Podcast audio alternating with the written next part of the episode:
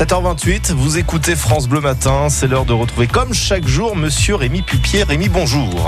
Oui, bonjour Grégory. Aujourd'hui, vous allez nous emmener dans la station qui pétille. Et oui, direction Saint-Galmier. On parle de Badois, bien évidemment, parce que cette belle entreprise qui appartient à Danone innove encore. En mars, ils ont voulu faire du changement et lancer la bulle de fruits par Badois. 40% moins sucré que les autres boissons aromatiques, avec des arômes naturels et sans colorants et sans conservateurs.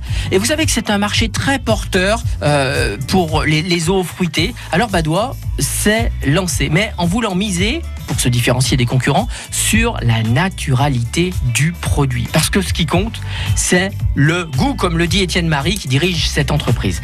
Il faut se désaltérer. On en a beaucoup parlé hein, pendant cet été. Alors, beaucoup euh, on- disent euh, que l'eau pétillante est désaltérante. Mais alors, la badoie citron et touche citron vert, ou alors le pamplemousse citron et citron touche fraise. Miam Figurez-vous que malheureusement, ça sera pas à Saint-Galmier que ça sera fabriqué Alors, cette eau. C'est tout de suite beaucoup moins bien si c'est pas de chez nous. Eh bien, rassurez-vous.